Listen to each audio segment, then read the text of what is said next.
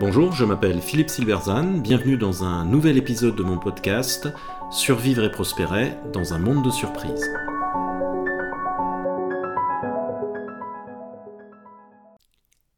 Comment TikTok fait lire les ados? C'est entendu, TikTok est un fléau social. Il est addictif et abrutit les ados avec ses contenus débiles et ses algorithmes vicieux. Il conduit à leur isolement social. Il est une fabrique de crétins digitaux. Mais est-ce si vrai? Je l'ai longtemps pensé, mais j'ai changé d'avis. En fait, TikTok fait lire les ados. Voici pourquoi et pourquoi c'est important. Alors c'est l'histoire d'une jeune lectrice de 10 ans. Elle aime Harry Potter qu'elle dévore épisode après épisode. Et puis un jour, pour son anniversaire, on lui offre le téléphone mobile qu'elle voulait tant. Et la lecture s'arrête instantanément. Au beau milieu d'un épisode, le marque-page encore bien en place. Plus un livre, rien. Lire, ça m'ennuie, rétorque-t-elle lorsqu'on lui demande ce qui s'est passé. Et pourtant, l'histoire ne s'arrête pas là. Un jour, cinq ans plus tard, elle vient voir son père et lui demande s'il peut lui acheter L'étranger d'Albert Camus. Comme ça, surgit de nulle part. Et le père de s'exécuter sans poser de questions.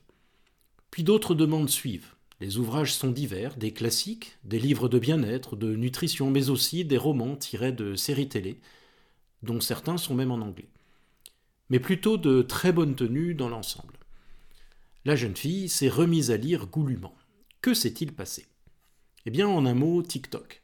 Pour ceux qui ne le connaissaient pas, euh, TikTok est une espèce de mini YouTube permettant à ses abonnés, généralement des ados, de produire facilement des vidéos très courtes accompagnées de musique.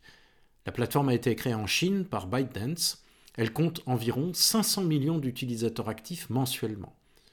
La plupart des vidéos sont assez pauvres, comme mon chat saute sur mon lit, mais certaines sont très sophistiquées. TikTok, c'est l'art de faire percutant en un maximum de 180 secondes.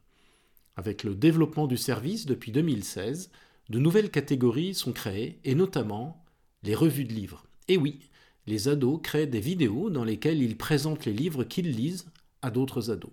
Résultat, quelqu'un parle leur langage, à leur âge, et est donc crédible si une vidéo leur plaît, eh bien ils veulent lire le livre. Et c'est ainsi que TikTok fait mentir tous les pessimistes et les professeurs de morale grincheux. Car que n'entend-on pas sur lui? Quand ils sont sur TikTok, les ados ne lisent pas. C'est une fabrique de crétins. Il est addictif. Il isole les jeunes qui n'ont plus de liens sociaux. Ou pire encore, c'est un agent de subversion du gouvernement chinois. Alors peut-être, mais ce n'est pas aussi simple. Ainsi, dire que quand les ados sont, sur TikTok, ils ne lisent pas est une évidence rhétorique. On ne peut pas faire les deux à la fois. Mais rien de plus. Elle suppose que s'il n'y avait pas TikTok, les ados se précipiteraient à la bibliothèque. Qui peut le croire? La réalité, c'est qu'ils feraient autre chose, qui serait tout aussi condamné par la morale. Sortir dans la rue, jouer au tarot, fumer, etc. Il n'y a absolument aucune étude qui montre que TikTok et la lecture sont substituables beaucoup de ceux qui passent leur temps sur les réseaux sociaux ne liraient pas de toute façon. Mais cela va plus loin, car en fait, réseaux sociaux et lecture des ados ne s'opposent pas.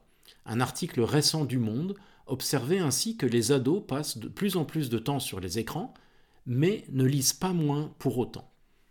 En véritables innovateurs, ils réinventent les usages de la lecture avec les nouveaux médias. Bien plus, France TV rapportait récemment que TikTok est devenu, je cite, une machine à faire lire les ados et prend désormais une place importante dans la stratégie des éditeurs. Il est grand temps que nous révisions notre opinion de TikTok et des réseaux sociaux en général. Alors l'hostilité à TikTok n'est pas surprenante, cela fait plus d'un siècle que chaque nouvelle technologie est accusée de corrompre la jeunesse et de fabriquer des crétins. La lecture des romans elle-même a été traitée de maladie et accusé d'isoler les enfants socialement. La radio était accusée de les empêcher de faire leurs devoirs. Un journal signalait que les jeunes filles du collège Wellesley aux États-Unis au siècle dernier étaient, je cite, accros au télégramme. L'usage de la bicyclette était considéré comme dangereux pour la santé psychologique des enfants par les médecins. La radio, elle encore, était accusée de tuer la musique et le métier de musicien. Le patin à roulettes était accusé d'entraîner une déformation des jambes des enfants et d'empêcher leur croissance, et surtout de réduire la présence à l'église. Les premiers utilisateurs de la caméra obscura, appareil photo, étaient accusés d'être juste des fainéants qui ne prenaient pas le temps d'apprendre à faire du vrai art. Plus récemment, les jeux vidéo et Internet ont été, dès leur émergence, accusés de promouvoir la violence. Ce fut le cas notamment pour la tuerie de masse à Columbine en 1999 aux États-Unis, au cours de laquelle 12 élèves et un professeur ont été tués par deux autres élèves. Dans une contre-enquête, le réalisateur Michael Moore a pourtant montré que, avant leur acte, les deux élèves avaient passé l'après-midi à jouer au bowling. D'ailleurs, les tueries de masse existent aux États-Unis depuis plus d'un siècle. On pourrait continuer ainsi durant des pages et des pages jusqu'à ChatGPT, accusé, devinez quoi, de fabriquer des crétins. Le message ici n'est pas celui d'une admiration béate de la technologie. Chacune a ses avantages et ses inconvénients, et il en va de même bien sûr pour TikTok. Chacune peut être utilisée pour faire le bien comme le mal. Chacune se développe dans un contexte culturel et social qui génère des usages surprenants et inattendus, certains souhaitables et d'autres moins. Le message est, plus simplement, que nous devons prendre chaque nouvelle technologie au sérieux. Et la meilleure façon de le faire est de se garder de tout jugement moral a priori, car nous jugeons souvent le nouveau à l'aune du passé. En outre, le jugement moral tente à être systématiquement négatif. Il accentue le risque perçu et ignore le bénéfice potentiel, beaucoup plus difficile à imaginer.